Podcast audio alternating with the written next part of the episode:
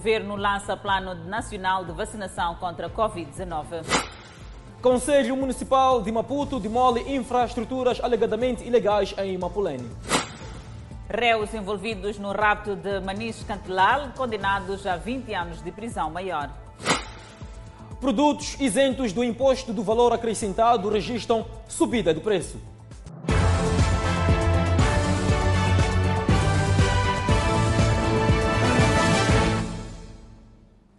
Boa noite, estamos em direto e seguramente em simultâneo com as redes sociais e a Rádio Miramar. Orçado em cerca de 2 bilhões de meticais, o governo apresentou esta sexta-feira o Plano Nacional de Vacinação, onde a sua implementação arranca já na segunda-feira. E prevê-se a vacinação de cerca de 17 milhões de pessoas em todo o país de forma faseada. Já foi lançado o Plano Nacional de Vacinação contra a Covid-19, que vai abranger a 54,6% da população moçambicana. Depois da doação de 200 mil doses da vacina proveniente da China, o governo garante que vai vacinar 16 milhões 825 mil 333 pessoas em todo o país nos próximos meses. O lançamento do Plano Nacional de Vacinação foi dirigido pelo Primeiro-Ministro, Carlos Agostinho do Rosário, tendo contado com a presença do Ministro da Saúde, Armindo Tiago, Edil da cidade de Maputo, Enéas Comis, e outras individualidades e profissionais de saúde. O titular da pasta da saúde garante que o processo de vacinação vai decorrer observando-se todos os aspectos relacionados com a segurança na proteção para a não propagação da Covid-19. Moçambique prevê vacinar cerca de 17 milhões de pessoas, excluindo indivíduos menores de 15 anos e mulheres grávidas. O plano de vacinação será executado em quatro fases, onde na primeira fase, que arranca na próxima segunda-feira, 8 de março, serão privilegiados profissionais de saúde, coveiros e estudantes do último ano do curso de medicina. A razão para a exclusão é, é devido a que a maior parte dos estudos que foram realizados não oferecem dados de eficácia e segurança nesses, nessas faixas de grupos populacionais. Entretanto, deve ficar aqui claro que este plano poderá ser alterado a qualquer altura em termos de grupo-alvo logo que a evidência científica for produzida pela comunidade internacional. O primeiro-ministro Carlos Agostinho do Rosário sublinhou na ocasião que o governo está a envidar esforços para adquirir mais vacinas de combate à pandemia. O governo continua a envidar esforços para que o nosso país obtenha, a breve trecho, de mais vacinas contra a Covid-19, junto de parceiros bilaterais e multilaterais, bem como no âmbito da iniciativa global COVAX. O grande desafio do momento, a nível mundial, está na fraca capacidade produtiva em massa de vacinas e a respectiva disponibilização num curto espaço de tempo para responder às necessidades de todos os países. O diretor-geral do Instituto Nacional de Saúde esclarece que a vacina é apenas um contributo no combate à pandemia viral e que as pessoas devem continuar a apostar no cumprimento das medidas de prevenção. O propósito da vacinação não é, nesta fase, eh, de prevenir eh, contaminações. Portanto, estas vacinas funcionam principalmente através da proteção do indivíduo contra doença grave e contra a mortalidade. Daí que, mesmo iniciando o processo de vacinação, é preciso manter as medidas de prevenção, portanto, aquelas medidas básicas de prevenção que temos estado a implementar já há, há, cerca de um ano. O Programa Nacional de Vacinação é orçado em cerca de 2 bilhões de meticais. E o Conselho Municipal da cidade de Maputo procedeu à demolição de infraestruturas erguidas ilegalmente ao longo da estrada circular de Maputo, no bairro de Mapulene. O ato surge em cumprimento da ordem do Tribunal Administrativo. Sou eu o aviso. O município de Maputo vai cumprir amanhã a ordem do tribunal. Promessa cumprida. Nas primeiras horas desta sexta-feira, a máquina invadiu as propriedades e começou efetivamente a demolir para o desespero de alguns residentes com interesses no local.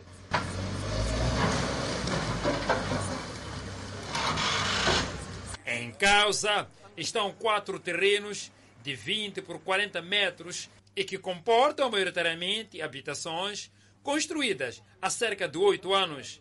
São residências erguidas alegadamente pelos nativos e infraestruturas consideradas ilegais pelo Tribunal Administrativo, entidade que deu ordem de execução. Os nativos dizem que não. Senhor Mar lhe disse que vai lhe dar 50 mil, mais alguns blocos, mais um espaço para fazer o trabalho dele. Mas isso aí foi, foi de vez, não voltou mais. Os nativos, por outro lado, questionam a legalidade de uma sentença proferida sem alegadamente terem sido ouvidos. Está onde, justiça? Está onde? Portanto, vocês nunca foram ouvidos? Sim! Nunca fomos ouvidos! E rematam. E fomos constatar que, na verdade, há um projeto para a construção de um condomínio nos nossos terrenos, que, na verdade, não devia ser assim. A execução da sentença chegou a ser travada por uma providência cautelar. Todavia, foi sol de pouca dura, pois, mais tarde, o documento foi considerado falso. A ação começou dos imóveis mais pequenos ao maior. A poucos minutos da chegada da paz cavadora, alguns dos afetados tentavam retirar seus bens para pô-los a salvo da demolição. Um ambiente de muita atenção à paz cavadora do Conselho Municipal de Maputo foi demolindo bloco a bloco, parede a parede, ato que teve a resistência aparente do proprietário da obra. Jovem, alô, alô, jovem, faça, faça. Solidários, alguns vizinhos manifestaram o seu desagrado, dificultando até certo ponto a ação da paz cavadora e da polícia. Vai aceitar tua casa, é destruído! Vai aceitar! Olha para mim, olha para mim! Mas nada disto impediu a demolição. Já com a parte frontal e lateral direito da residência demolidos, bem assim o muro de vedação, os proprietários da casa, que servia de ferragem, acabaram autorizando os funcionários e alguns membros da família a retirar do armazém o cimento, ferro e outros bens. Os lesados dizem que vão disputar na justiça. Enquanto isso, parte dos envolvidos no rapto de Manis Catilal, em 2020, foram condenados hoje a 20 anos de prisão maior. Na sentença, uma ré foi absolvida, mas irá continuar presa para responder por outros crimes de rapto em que está envolvida. Um réu e duas rés ouviram o juiz ler sentença no caso do rapto do empresário Manas Cantilal, que foi mantido em cativeiro e torturado por 92 dias. Adolfo e Ana pegaram 20 anos de prisão maior. A sétima secção criminal do Tribunal Judicial da cidade de Maputo em condenar os Correios Adolfo Jaime Novella e Ana Priscila Francisco Maculano na pena única, justa e adequada de 20 anos de prisão maior. O Tribunal Judicial da cidade de Maputo decidiu absorver a Benilde Fernando por entender que não fez parte dos raptores do empresário Cantelal. No entanto, ela irá continuar em prisão preventiva por confessar eh, fazer parte eh, dos raptores de outros empresários com destaque para o filho de Lalji. A sétima secção criminal do Tribunal Judicial da cidade de Maputo absolverá Benilde Fernando Chileng relativamente ao crime de rapto de Moniz Catlan devendo continuar presa, aguardando os ulteriores termos processuais dos processos instaurados por raptos ocorridos na cidade de Nhambane e na província de Maputo, como é o caso do rapto do cidadão Shelton Lalgi, em que a RE confessou. O empresário Manas Cantilal foi resgatado depois de três meses de cativeiro. No local, a polícia capturou parte dos raptores e apreendeu armas de fogo.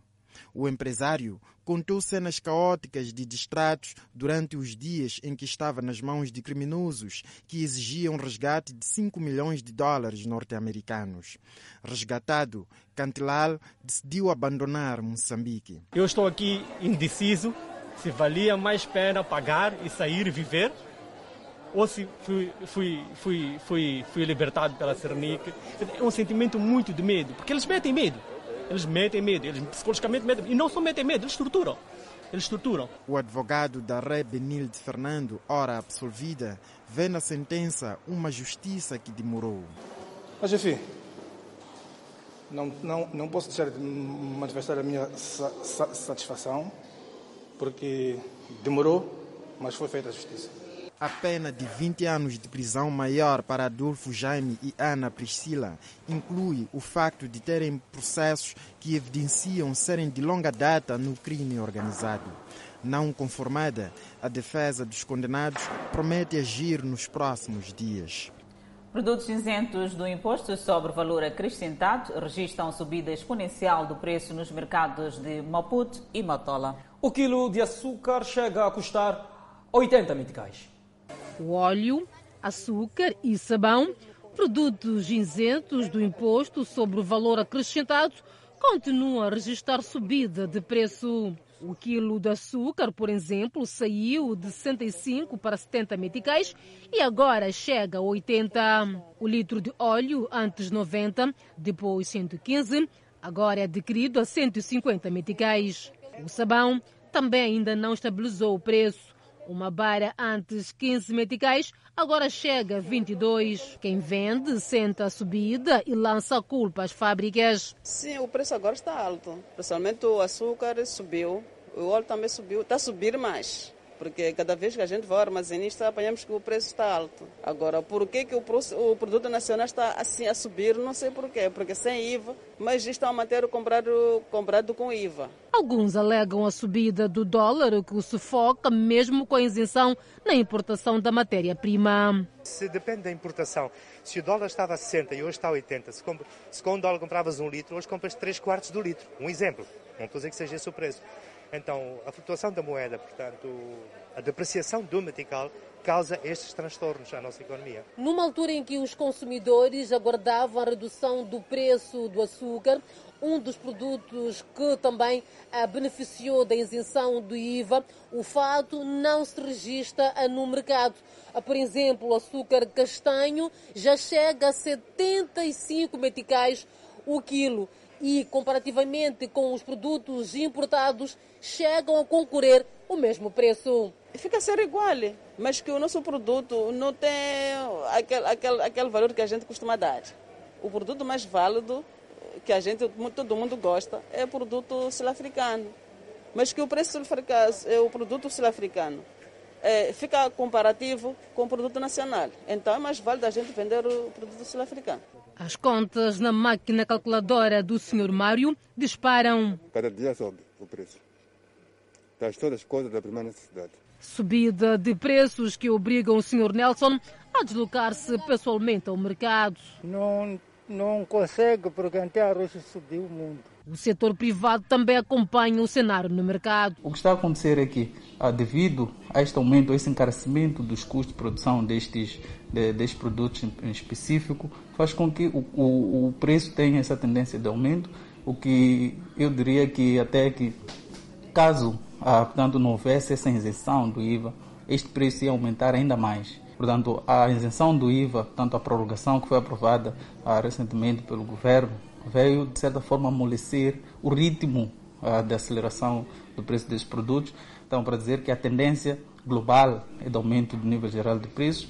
Recorde-se que, muito recentemente, o governo prorrogou o prazo do IVA de modo a incentivar a produção nacional com impacto significativo no preço do consumidor. Albano Caris foi empossado esta sexta-feira como presidente do Conselho Tático da Beira. O novo edil da Beira comprometeu-se a dar o segmento do programa de governação iniciado por David Simão. Depois de prestar o seu juramento como novo edil da Beira, Albano Caris começou por comprometer-se a trabalhar com todos e apontou aquelas que são áreas prioritárias na sua governação, em seguimento ao programa já iniciado pelo antigo edil para uma cidade limpa, segura e saudável. Vai o nosso apreço e a disponibilidade de prosseguirmos com a vossa parceria na materialização de vários projetos, tais como proteção costeira, reabilitação e revestimento de valas de drenagem, requalificação da zona do Goto, construção da segunda bacia de retenção no Estoril. Caris entende que a colaboração das entidades governamentais será crucial para a materialização dos tais projetos. E a forma mais adequada de discutirmos a solução dos nossos problemas é contribuir para a solução dos mesmos problemas. A figura de Davis Simango, o novo edil, agradeceu os seus ensinamentos e comprometeu-se a seguir o seu legado. Lembrar os feitos do engenheiro Davis Simango é falar da erradicação do fecalismo a céu aberto. É falar da primeira morgue moderna de Moçambique, da inovação no campo de construção e reabilitação de infraestruturas rodoviárias urbanas, através de uso de pavés, de um novo sistema de drenagem de águas pluviais. A ministra da Administração Estatal e Função Pública defendeu que o desenvolvimento harmonioso do município será concretizado com um trabalho conjunto em respeito às diferenças, tendo como objetivo o enriquecimento de ideias, planos e programas em prol da satisfação das comunidades. Para o efeito, a auscultação e o envolvimento permanente de todos os municípios, com vista à identificação clara e objetiva das suas reais preocupações e das soluções mais adequadas para os seus problemas, deve ser o apanágio do dia a dia da sua governação municipal. Depois de quase 12 anos como vereador da Urbanização e Construção, Albano Cariz, de 51 anos de idade, licenciado em Biologia pela Universidade Pedagógica, torna-se no novo presidente do Conselho Autarco da Beira e caberá a ele e o seu executivo cumprir o programa de governação já iniciado pelo Davis Simanco, que perdera a vida em 22 de fevereiro do ano em curso. Ainda neste jornal, voltaremos a falar da tomada de posse de Albano Cariz. Por hora, a Direção Nacional de Identificação Civil vai encerrar, a partir do dia 15 do mês em curso, o seu balcão de Camfumo para dar lugar a obras de melhoramento do edifício. Balcão da DNIC de Camfumo, vulgo Bombeiros, volta a encerrar. Depois de encerramentos impostos por infecções por coronavírus, desta vez o balcão encerra para obras de melhoramento do edifício a partir do dia 15. Para responder à demanda, é aberto um novo balcão na Baixa da cidade. Também vamos abrir um, posto na Baixa da cidade de Maputo, no Centro de Documentação Samora Machel. Portanto, durante este período, enquanto nós em que estivermos a cidade, o posto de balcão de campo foi encerrado, as pessoas poderão se deslocar para esses locais para o seu atendimento. As obras que levam ao encerramento deste balcão da DNIC consistem no melhoramento de vários aspectos no edifício, com destaque para o sistema de frio.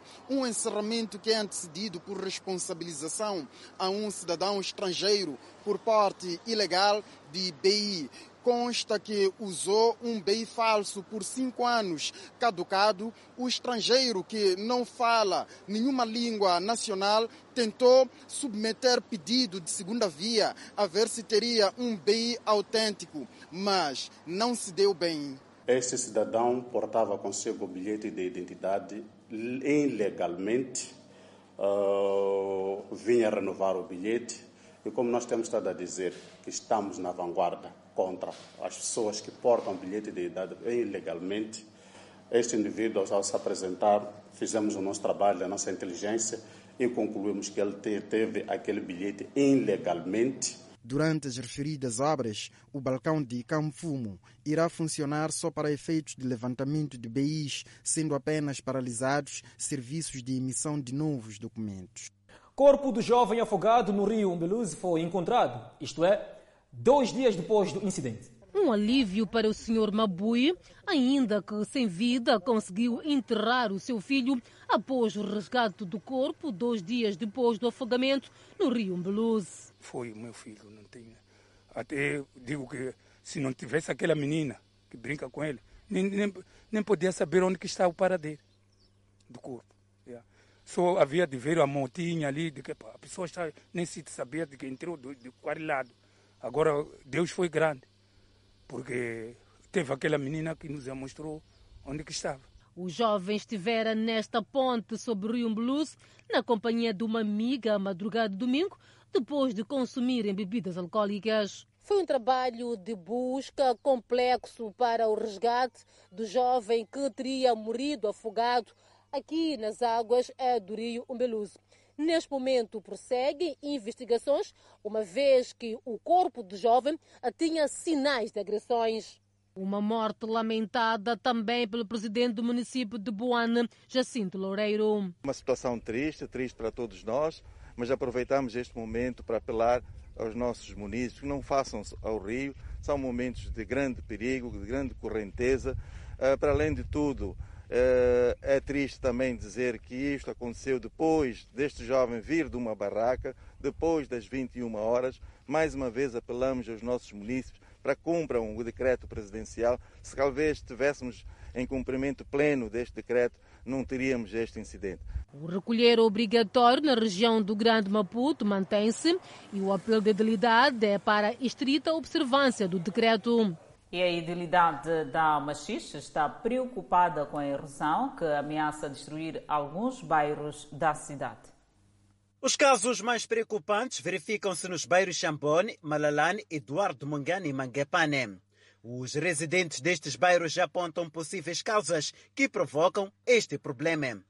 São fatores associados. São fatores associados. Se olhar para a própria configuração do relevo a nível do município da Machixe, já dá para concluir que olha, é, um, é uma cidade mesmo que a erosão pode vir a, a, ganhar dimensões cada vez mais alarmantes.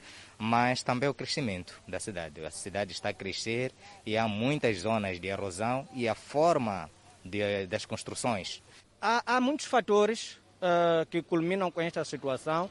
De certa forma, as nossas construções, uh, o cuidado, a falta de cuidado para com o meio ambiente, as autoridades aqui na Machixe reconhecem o grave problema provocado pela erosão e, com medida para evitar este fenômeno, pretende levar a cabo um projeto de arbonização urbana. Este é o lançamento oficial que estamos a fazer.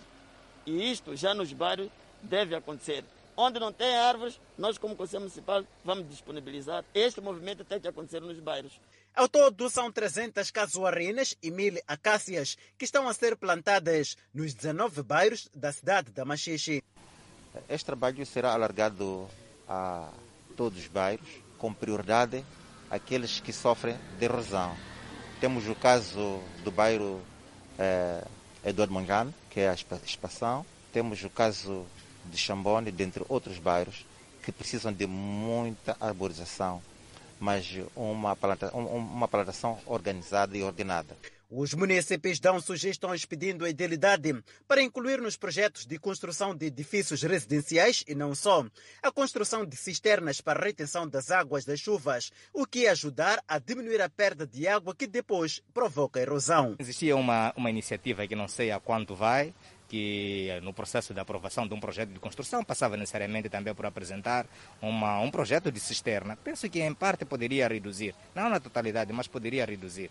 Se olharmos para a quantidade de água que cai numa casa tipo 3, é enorme. Se eu estou a construir uma casa, preciso de, de construir também uma cisterna para a contenção da água, mas também preciso de plantar mais árvores para que isto reduza a situação de erosão dentro da cidade. A idilidade apela à população para cuidar das árvores, evitando assim a sua destruição.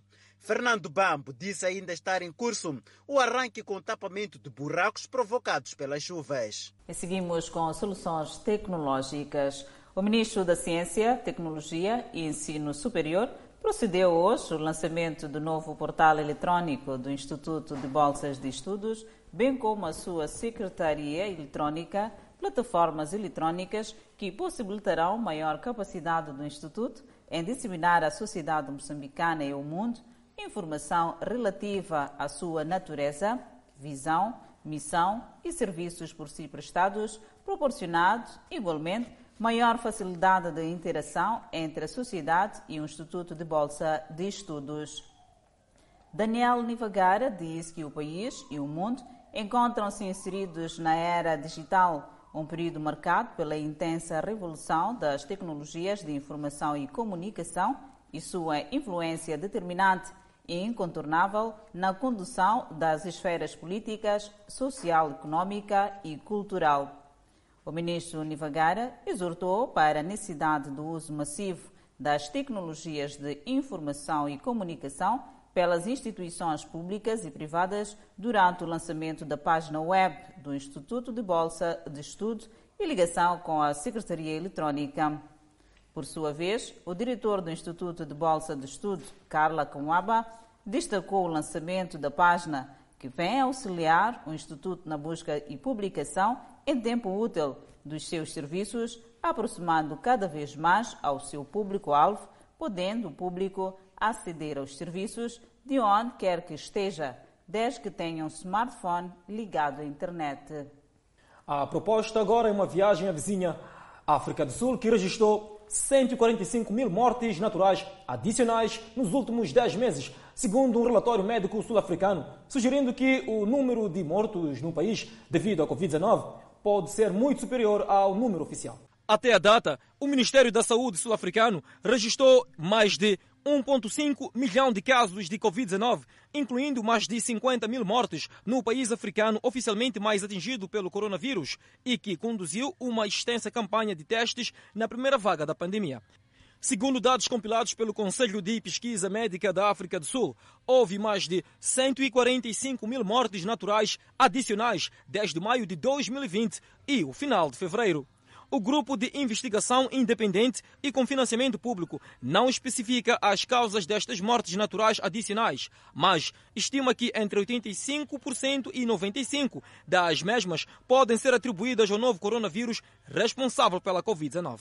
De acordo com o balanço mais recente, o número total de infectados dos 55 Estados-membros da organização é de 3.924.755 e o de morte é de 104.672 desde o início da pandemia.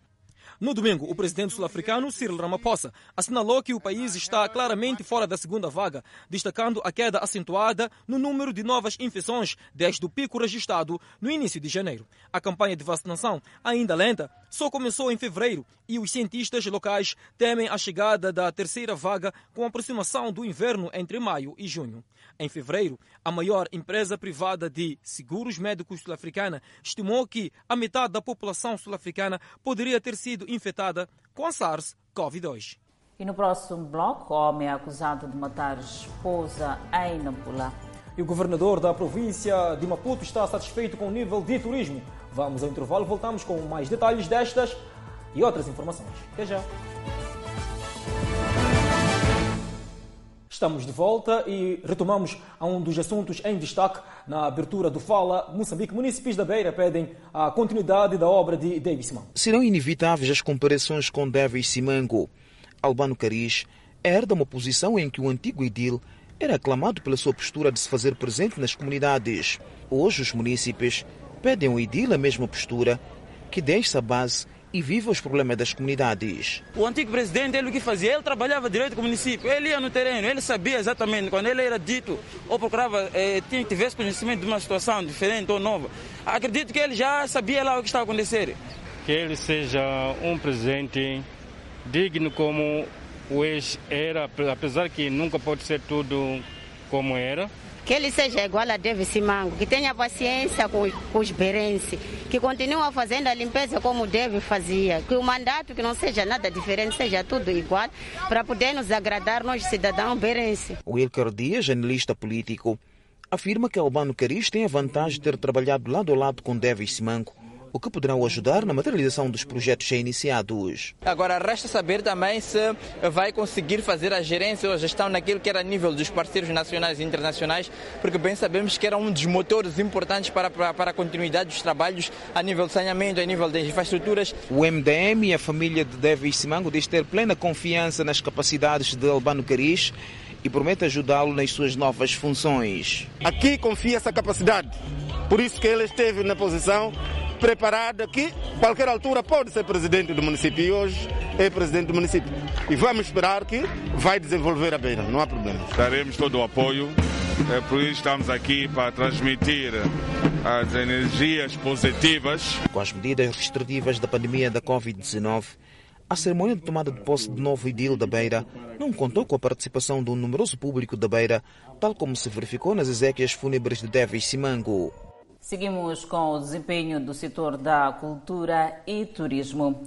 O governador de Maputo, Júlio Parruc, manifestou-se ontem animado com o desempenho do setor da cultura e turismo na província e recomendou, entre outros, a integrar as comunidades no turismo cultural enquanto fonte de conhecimento das tradições locais. Parruc fez esta apreciação esta quinta-feira na sessão extraordinária do Conselho de Direção da Direção Provincial da Cultura e Turismo, por ser orientada por ocasião da visita de trabalho a este setor do Conselho Executivo Provincial. O governante afirmou que na governação descentralizada o setor da cultura e turismo tem um papel determinante, pois a cultura e turismo estão intrinsecamente ligados às realidades locais, à maneira de ser e estar das gentes locais. Neste contexto, indicou o governador a Direção Provincial da Cultura e Turismo e a comitida, entre outros, a responsabilidade de assegurar que haja mais gosto pelo turismo doméstico,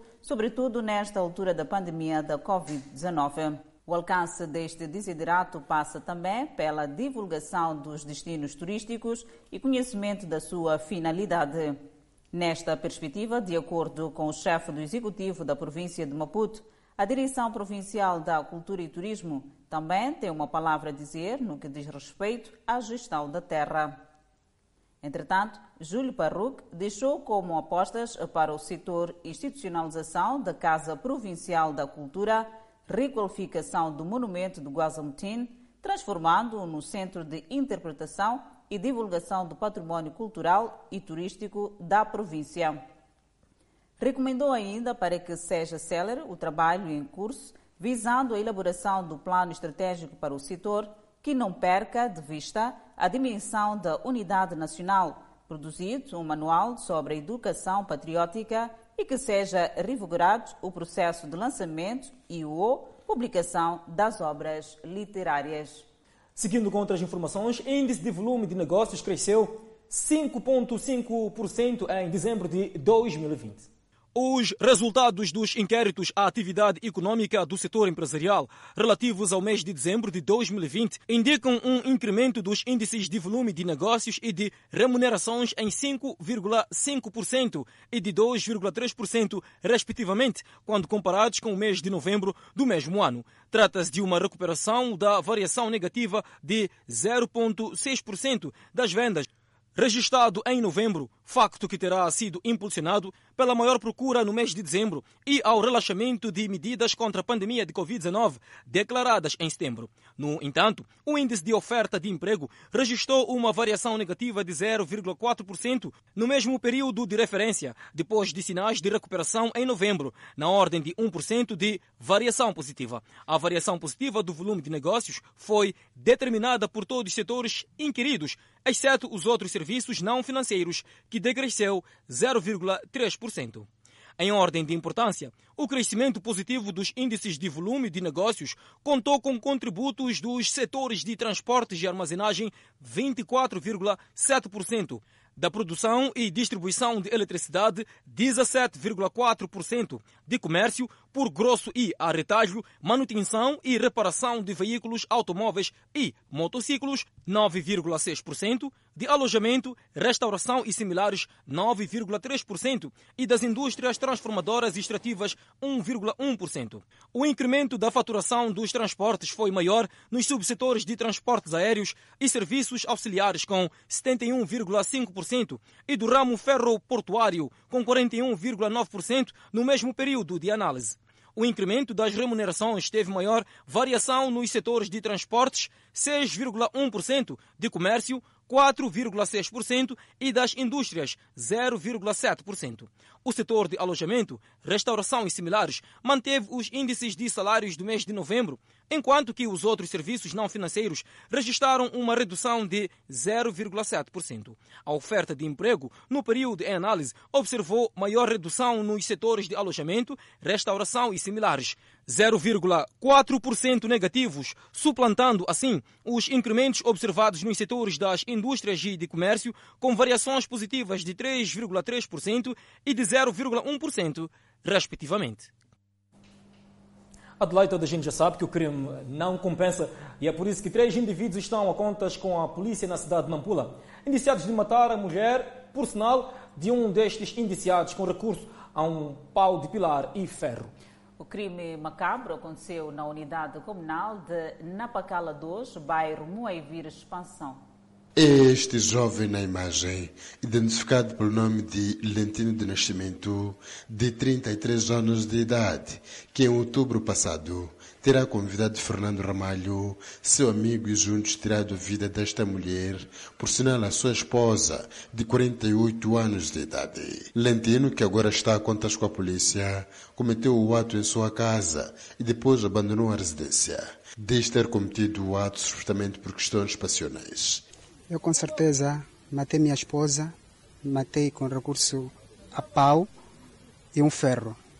Foi por uma questão de discussões de ciúmes e chegou naquele momento, convidei meu amigo, olha amigo, vamos lá me ajudar, vamos executar minha esposa, tudo que nós formos a vender será nosso. Fernando Ramalho, amigo de Lentino de Nascimento, admite que recebeu 10 mil meticais para participar no crime.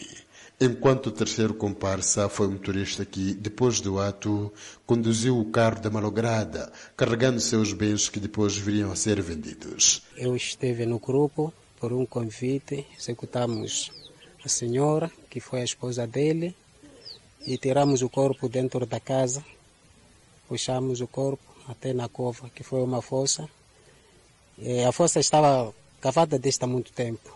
Esta sexta-feira, estes jovens foram obrigados a voltar ao local, junto de equipas multissetoriais, compostas pelos técnicos do Serviço Nacional de Investigação Criminal, Polícia de Proteção, Corpo de Seleção Pública e Medicina Tradicional, para exumar o corpo. Este é o momento em que o Corpo de Seleção Pública tenta exumar o corpo da malograda que está naquele ponto há mais de cinco meses. Se foram passando-se eh, por esta cidadã, eh, até que eh, a família eh, da, da malograda percebeu-se eh, de algo estranho, solicitou às autoridades que de imediato se acionou todas as linhas operativas, que culminou com a neutralização desses, desses, desses três indivíduos que aqui se encontram na nossa presença. Passaram quase cinco meses até que, há uma semana, a família descobriu que as mensagens que vinham trocando com a vítima, apoios que estavam a ser canalizados, estavam a ser destinados ao marido, que se fazia passar pela vítima.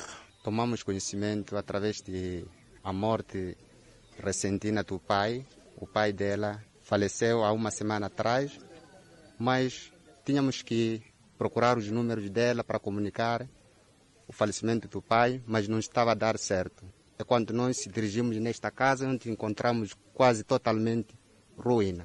E daqueles relacionamentos que só são possíveis por interesses materiais de uma das partes, segundo referem as autoridades locais. Mataram a senhora só para aproveitar os bens. A partir de discussão, a separação, a divisão dos bens, porque tudo era da senhora e a senhora perdeu a vida. Vocês não descobriram nada? Não, não descobrimos nada. Nós descobrimos com a família. Das sete horas que as equipas chegaram no local e no meio de uma chuva torrencial, só foi possível exumar o corpo já na sua fase de decomposição às 12 horas e de seguida entregue o corpo à família para a realização de um inteiro condigno.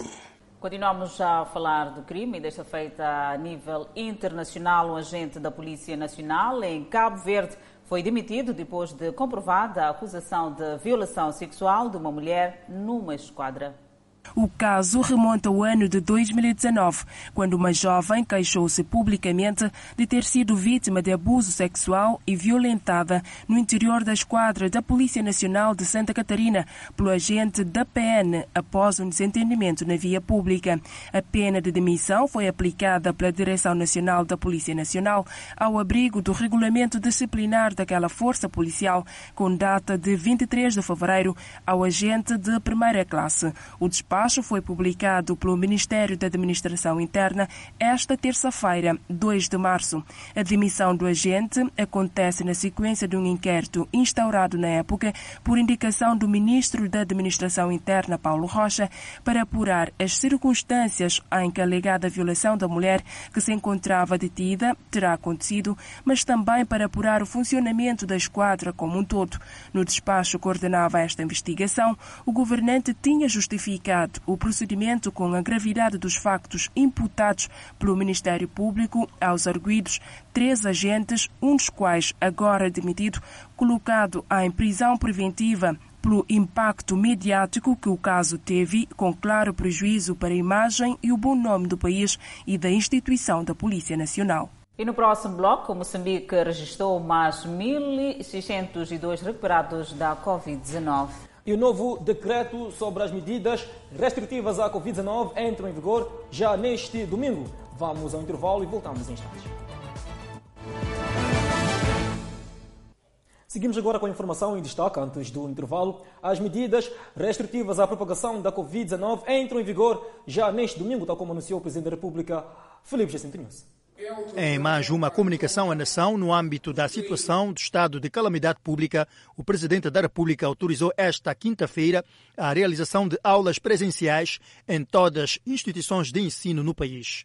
Para que não se propaguem os casos de Covid-19 nos recintos de ensino, Flip News apelou o cumprimento rigoroso do protocolo sanitário, sublinhando que as escolas devem se preparar devidamente para a retoma das aulas. Entre outubro de 2020 e janeiro de 2021, foram notificadas 1.380 infecções em estudantes e professores, correspondendo a 4,6% dos casos nesse período, dos quais nenhum teve uma apresentação clínica grave. Não existindo evidência de que a aquisição dessas infecções tenha ocorrido nos estabelecimentos do ensino, é autorizada a retoma das aulas presenciais nas instituições de ensino primário secundário, técnico profissional, formação profissional e superior em todo o território nacional. A outra medida que foi aliviada pelo Presidente da República é a autorização para que as equipas que disputam o Moçambola, principal campeonato nacional de futebol, voltem aos campos apenas para treinos. Os jogos do Moçambola continuam suspensos. É autorizada a retoma dos treinos das equipas que disputam o Campeonato Nacional de Futebol, denominado Moçambola, que é o abrigo do decreto número 2, 2021, de 4 de fevereiro, não treinavam devido a altas taxas de positividade, mantendo-se suspensa a realização do respectivo campeonato. A retoma dos treinos é condicionada à realização de testes semanais de Covid-19 sendo que os atletas que testarem positivo serão submetidos ao regime de quarentena conforme estabelecido. O presidente da República apelou ainda ao reforço do uso obrigatório das máscaras de proteção em todos os espaços públicos do país. Há ainda em Moçambique cidades onde muito pouco usam máscaras. Há ainda muita gente que pensa que esta doença é um assunto dos outros. Temos que ser todos um único exército. Se não ganharmos todos, seremos todos derrotados. As novas medidas entram em vigor a partir do dia 7 de março, devendo se estender por um período de 30 dias. As outras restrições na prevenção da Covid-19, anunciadas pelo Presidente da República, como o recolher obrigatório na zona metropolitana de Maputo, das 21 horas às 4 prevalecem. Ainda sobre a Covid-19, Moçambique registrou mais 1.602 recuperados do coronavírus elevando para 45.884 cumulativo e tem cumulativamente 2.780 internados e 181 recebem tratamento nos centros de isolamento do novo coronavírus. E seguimos com o número de casos positivos. O país tem um cumulativo de 61.529 casos positivos registrados, dos quais 61.213 de transmissão local e 316 importados. Moçambique testou nas últimas 24 horas 2.642 amostras, das quais 359 revelaram-se positivas. Destes 350 de nacionalidade moçambicana, 5 estrangeiros, 4 de nacionalidade por identificar. Todos resultam de transmissão local. Há registro de mais seis mortes e sobe para 680 as vítimas mortais. Moçambique tem 14.961 casos ativos da pandemia viral. E continuamos a trazer a informação e desta feita a nível internacional. É verdade, Adelaide Isabel, vamos a Cabo Verde, onde o Hospital Agostinho Neto beneficia de obras de reabilitação. O Hospital Agostinho Neto conta com novos equipamentos complementares para os serviços de imagiologia, o laboratório de análises clínicas e a unidade de gastroenterologia, onde já foram realizados vários exames desde a criação destas novas unidades. Estou a referir de um tomógrafo, não é? E uma mesa digestiva, aparelho raio-x portátil e também mais um sistema de fluoroscopia. É um sistema moderno e este hospital passa a ser o único hospital a ter este componente para, para possibilitar a realização de exames de biópsias aos pacientes com necessidade de realização de exames de tomografia.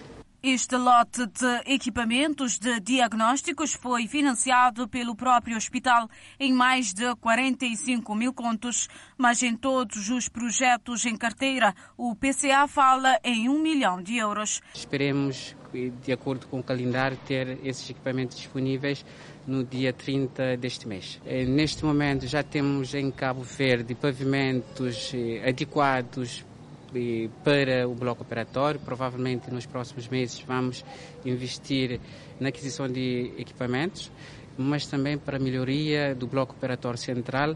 Eh, a ideia é criar alternativas para a realização de atividades cirúrgicas no período da tarde e são equipamentos, posso já avançar, temos já a caminho intensificadores de imagem e outros equipamentos que vão servir sobretudo para reforçar a atividade cirúrgica no Hospital Dr. Agostinho Considera que são áreas prioritárias que, de certa forma, irá beneficiar outros serviços com o objetivo de atender os utentes.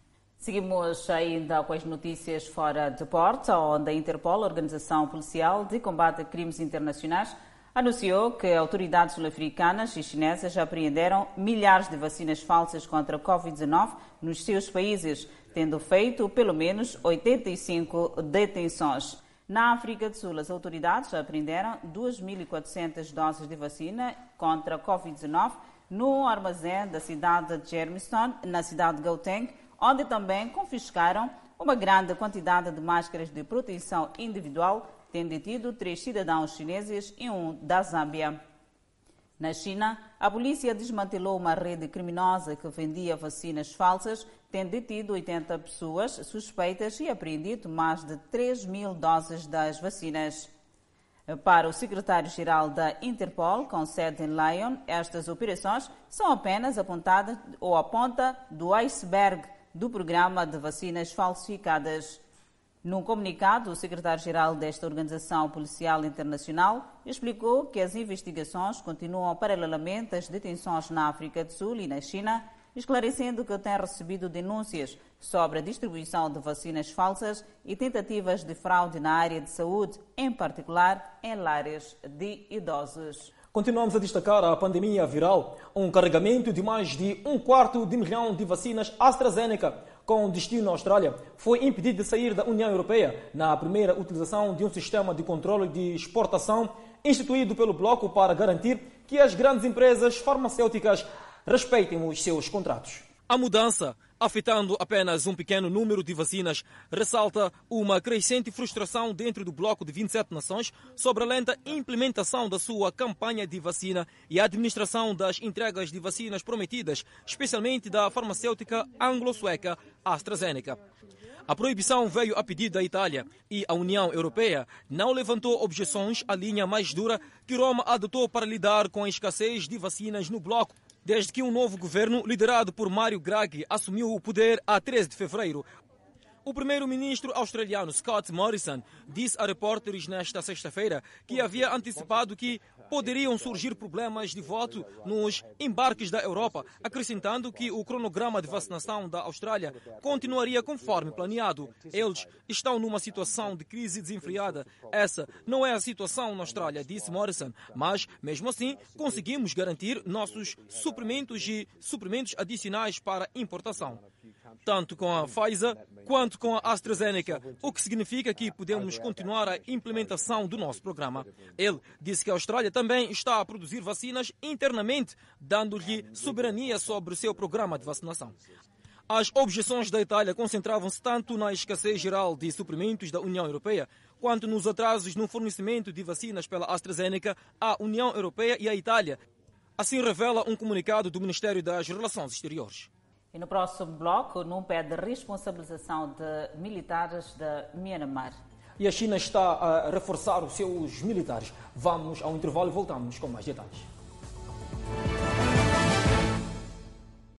Estamos de volta e damos sequência à atualidade internacional. A Comissão de Direitos Humanos da ONU emitiu uma condenação aos governantes militares de Myanmar e disse que as forças de segurança mataram pelo menos 54 pessoas desde o golpe no início do mês passado. Ravina Shamdazani, porta-voz da chefe de direitos humanos da ONU, Michelle Bachelet, exigiu que as forças de segurança parassem o que ele chamou de repressão cruel contra manifestantes pacíficos. É totalmente abominável que as forças de segurança estejam a disparar munição real contra manifestantes pacíficos em todo o país, disse Shamdazani numa mensagem de vídeo nesta quinta-feira.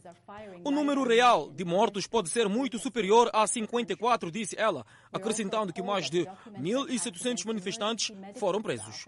Ela apelou a todos com informação ou influência para ajudar a responsabilizar os oficiais militares que cometeram abusos dos direitos humanos. Este é o momento de virar a mesa em direção à justiça e acabar com o domínio militar sobre a democracia em Myanmar, disse Shamdazani.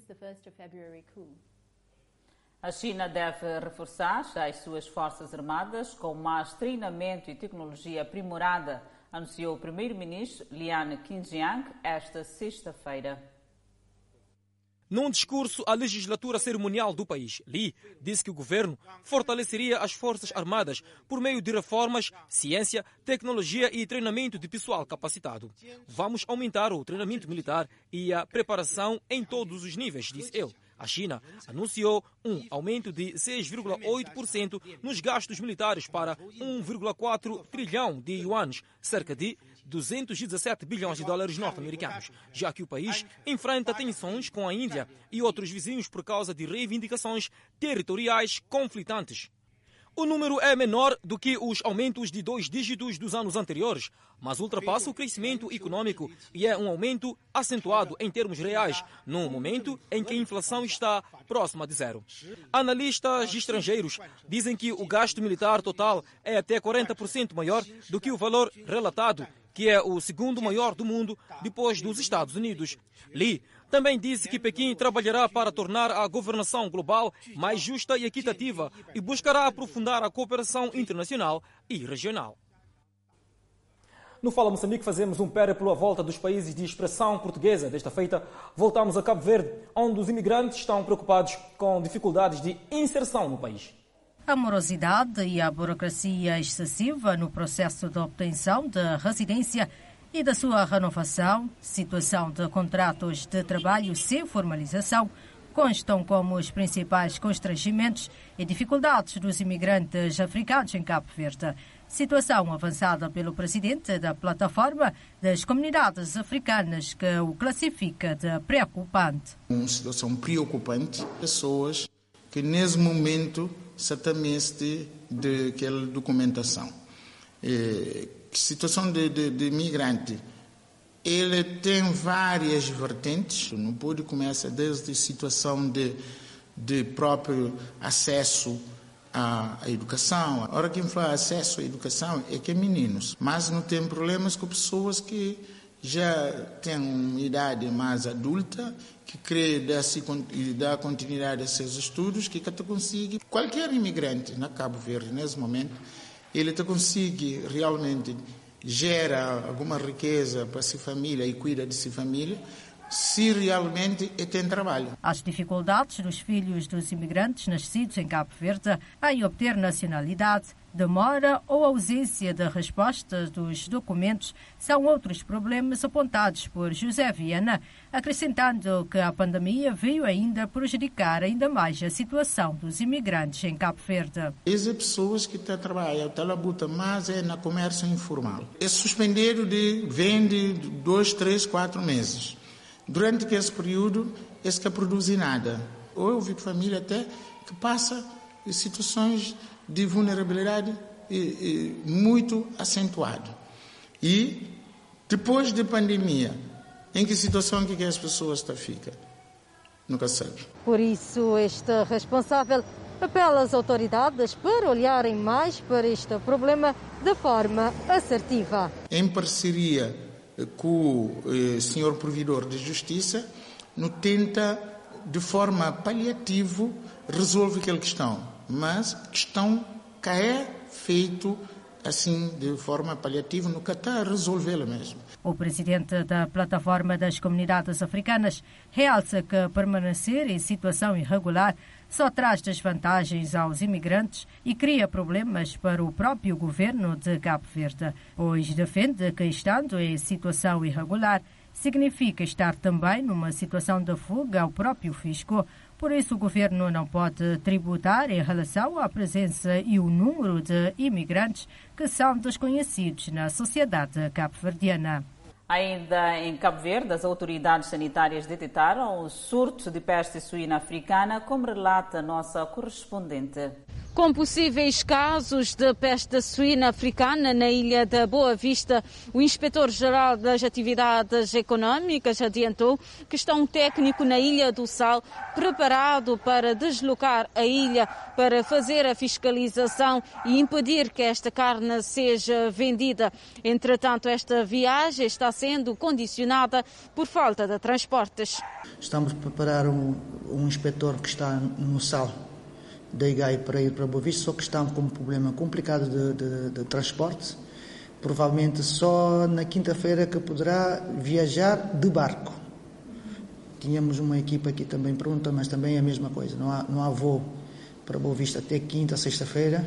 Enquanto isso, já entrei em contato com as entidades na Boa Vista, no sentido de nos ajudarem a prepararem, tendo em conta que está em causa a saúde pública nesse, nesse sentido que, através de contactos com as entidades, estamos a, a tratar disso com a maior eh, agilidade possível. E se for comprovada que esta carne contaminada está a ser vendida, adianta o inspetor que será aumentado o controle, visto que representa um problema para a saúde pública. Com base nessas informações, vamos é, definir uma nova estratégia de fiscalização nessa área, que é da saúde pública, do consumo de carne própria. Se de facto houver informações que nas outras ilhas há consumo ou venda de, de, de carne suína, que provavelmente pode ter o mesmo problema, aí vamos atacar.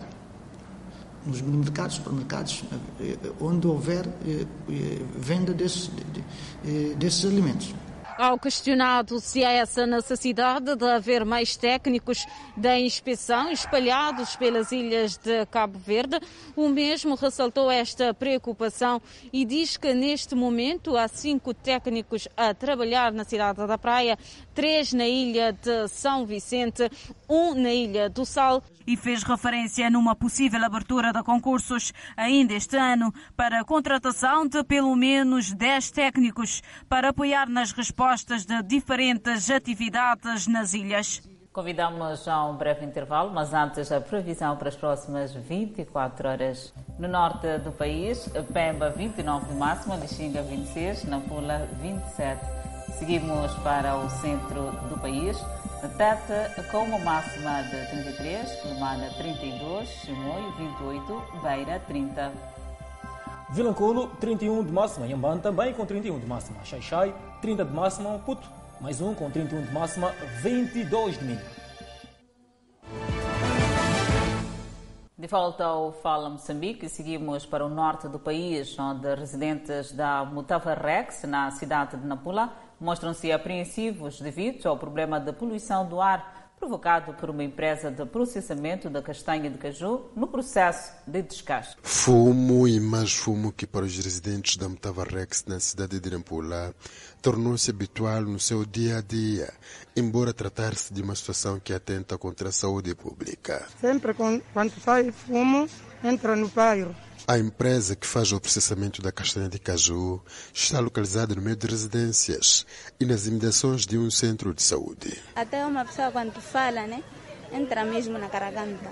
Amadeu também reside no mesmo bairro e critica a localização da empresa. O que está a acontecer é fumo. O fumo espalha-se no bairro e os moradores desta zona epa, respiram com problemas. Sim, que não acontece em outras zonas, por exemplo, nós temos visto, temos visto nas outras províncias, outros, outros países, a indústria desse tipo não se coloca, quer dizer, no meio da cidade, aquilo monta-se um pouco distante da cidade para evitar essas coisas. É uma situação que verifica-se há bastante tempo, isto é, desde a abertura desta empresa. No entanto, quando chegamos aqui para procurar esclarecimentos junto das autoridades ou então da direção da empresa, a mesma orientou-nos a procurar o diretor executivo que tem escritórios no centro da cidade. E no centro da cidade também não foi possível falar com o respectivo diretor, porque o mesmo encontrava-se ausente. Na sequência da reunião realizada no dia 25 de fevereiro com as equipas médicas dos clubes que participaram do Moçambola, ou seja, que participam do Moçambola, ficou acordado o seguinte: o rastreio da Covid-19 em todos os intervenientes do Moçambola, nomeadamente dirigentes, jogadores, árbitros, médicos, massagistas, roupeiros, gestores de equipamento, auxiliares de higiene e limpeza. Deverá ser efetuado usando o teste rápido de antígeno. Este teste rastreia a presença de antígenos do SARS-CoV-2 logo nos primeiros dias da infecção, neste caso, segundo ao oitavo dia. A colheita das amostras para TDR de antígenos será efetuada por um membro da equipa médica do clube, técnico de medicina, enfermeiro ou outro profissional de saúde, devidamente treinado pelo Instituto Nacional de Saúde. As amostras para o teste rápido de antígenos são exudado nasofrigênio obtido com uma zaragatoa, uma espécie de cotonete comprida, secreção colhida na ofra-ringe obtida com uma zaragatoa. E o Fala Moçambique fica por aqui. Obrigada pela atenção dispensada. Grato de coração pela preferência e nós voltamos, voltamos amanhã.